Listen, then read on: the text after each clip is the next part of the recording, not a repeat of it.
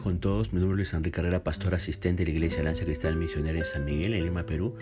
Quisiéramos ver la reflexión del día de hoy, miércoles 24 de agosto del 2022. Hoy nos corresponde ver el pasaje de Jeremías capítulo 30 y hemos querido titular a este devocional Juicio y Misericordia. Jeremías, fíjese, pasó muchos años predicando al pueblo de Judá. Ahora el tiempo había llegado para redactar esas profecías según el versículo 2 de este capítulo 30 de Jeremías.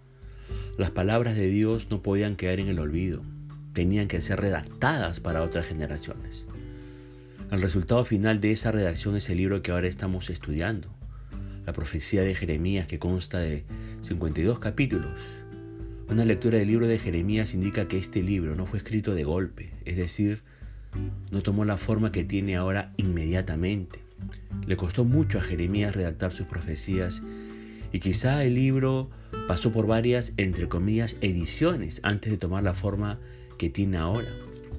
Veremos eso más adelante cuando nosotros reflexionemos en el capítulo 36 de este libro. Ahora, una lectura de Jeremías 30 indica que Dios está hablando de un futuro lejano, de cosas que iban a suceder mucho, muchos años después de la vida de Jeremías. Por eso era importante redactar la profecía. En el versículo 3, fíjese, el Señor menciona el retorno del cautiverio, algo que ocurrió 70 años después, según Jeremías 25, 11 al 12. Pero debemos notar un detalle importante. Dios no solo no habla del retorno de Judá, sino también habla del retorno de Israel. Las diez tribus del norte, Israel, fueron llevadas al exilio unos 150 años antes por los asirios. Ellos no volvieron, cuando los exiliados en Babilonia retornaron a Jerusalén. Entonces nos preguntamos, ¿de qué está hablando el Señor en el versículo 3? Fíjese que los versículos del 5 al 7 parecen describir el dolor y el sufrimiento relacionados con la caída de Jerusalén a manos de los babilonios, de la cual Jeremías venía hablando. Sin embargo, el versículo 8 indica que el sufrimiento tiene que ver con la liberación del pueblo de Dios, no con su cautiverio. Esa promesa que dice en ese versículo 8, yo quebraré su yugo de tu cuello y romperé tus coyundas, nos hace recordar la profecía de Jeremías allá en Jeremías capítulo 27, verso 2 al 8. Y parecen confirmar que Jeremías está describiendo el retorno de los exiliados de Babilonia y de Asiria. Pero lo que leemos al final del versículo 8 y en el versículo 9 dificulta esta interpretación. Al final del versículo 8, Jeremías declara, y extranjeros no lo volverán más a poner en servidumbre. Lamentablemente, eso no fue cierto del pueblo de Dios. El retorno del exilio en Babilonia no marcó el fin del dominio de los, entre comillas, extranjeros. Luego de los babilonios surgió este, el imperio medo-persa, después el imperio de Grecia y finalmente el imperio romano. Es decir, los judíos estaban bajo el dominio de todos esos pueblos por siglos. El versículo 9 confirma que Dios está hablando de un momento mucho más lejano que el retorno de Babilonia. Es cierto que cuando volvieron de Babilonia, los judíos sirvieron a Jehová, como dice el verso 9. Pero nos preguntamos, ¿quién es David su rey, entre comillas, a quien Dios promete levantar en ese versículo 9? Un estudio de otras profecías del Antiguo Testamento revela que esta es una referencia al Mesías, al descendiente de David, que un día se levantaría para salvar al pueblo de Dios. Vea usted Ezequiel capítulo 34, verso 23, Ezequiel capítulo 37, verso 24, o el libro de Oseas, capítulo 3, verso 5. Y bueno, ya hemos leído de ese Mesías en Jeremías, capítulo 23, verso 5 al 6. Por lo tanto, el yugo entre comillas y las coyundas entre comillas del versículo 8 no hablan de la esclavitud en Babilonia, ni de ninguna otra esclavitud humana, sino que hablan del yugo entre comillas y de las coyundas de Satanás y del pecado. Es cuando Dios salva al pueblo de esa esclavitud espiritual, según el verso 8, que podrán servir a Dios y servir a Cristo, el Señor Jesús, que nos dice el versículo 9. Lo que Dios haría al salvar a los judíos de Babilonia, allí, según el versículo 10 al 11, sería solo una sombra, entre comillas, un cuadro, por así decirlo, de una mayor liberación espiritual que Dios un día efectuaría para su pueblo.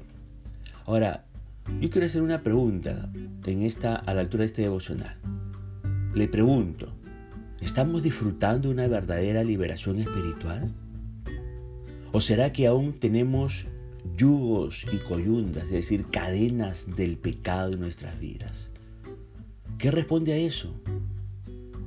Ahora bien, aunque la nación de Israel era siervo de Dios, como dice el verso 10, y el Señor prometió estar con él y salvarlo, como dice el verso 11, de ningún modo quedaría sin castigo, dice ese verso 11.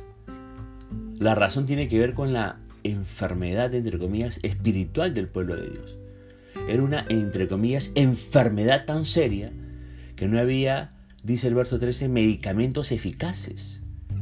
La pecaminosidad de Israel era de tal magnitud, según los versos 14 y 15 en la segunda parte de ambos versículos, que aún el Dios omnipotente afirma en el verso 12, incurable es tu quebrantamiento. Por tanto, lo único que le queda a Dios hacer es aplicar disciplina.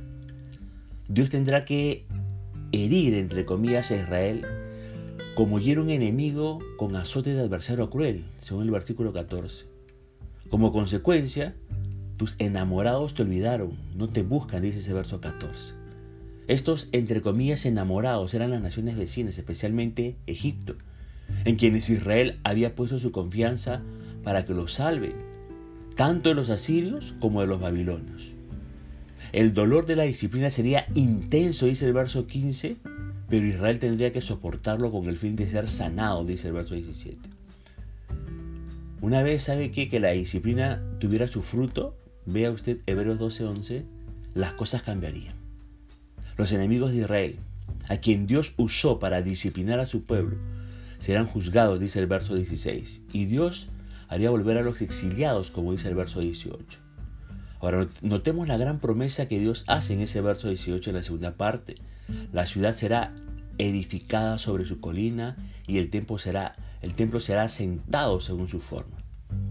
A primera vista, pareciera que aquí Dios habla de la reconstrucción tanto de la ciudad como del templo. Sin embargo, habría que notar que la palabra traducida templo en la Reina Valera realmente significa palacio. Vea usted Salmo 48, 13, Salmo 122, 7, Jeremías 17, 27. O significa esta palabra ciudadela. Vea Proverbios 18, 19. Esta profecía se cumplió en los días de Nehemías, cuando los muros y la ciudad de Jerusalén fueron reconstruidas conforme a la profecía de Daniel capítulo 9, verso 25. Pero si el pueblo de Judá había pecado tanto provocando la ira de Dios, ¿por qué el Señor se preocuparía por ordenar la reconstrucción de la ciudad capital? ¿Cuál sería la motivación del Señor para querer nuevamente reconstruir la ciudad capital? Mire, ¿ah? en los versículos 18 al 24 Dios destaca varias razones, varios por qué, ¿no? De querer ordenar la reconstrucción de la ciudad capital. Primera razón, su misericordia, según el verso 18. Dios tuvo compasión de su pueblo Israel.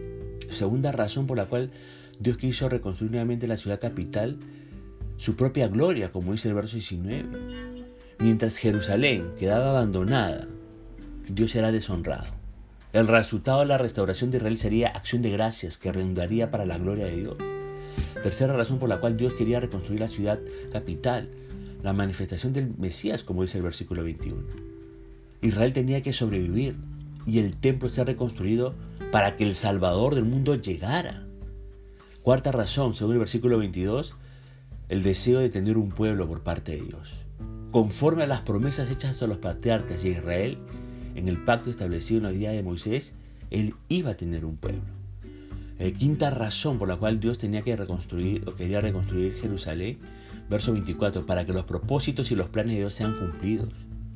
Aunque Dios está hablando, en primer lugar, de la restauración de Israel, luego del cautiverio por si acaso, al mismo tiempo se proyecta a largo plazo y se extiende hasta el fin de los días, como dice el versículo 24.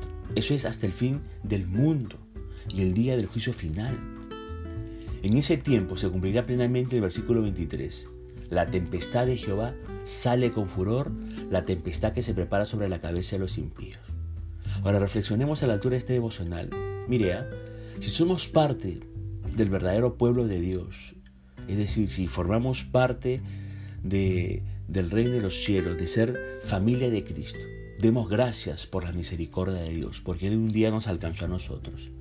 Pero, si no somos verdaderos creyentes, si somos simplemente simpatizantes, si somos simplemente personas que nos gustan las canciones con contenido cristiano, escuchar las predicas, qué sé yo, tenemos que tener temor del día del juicio final.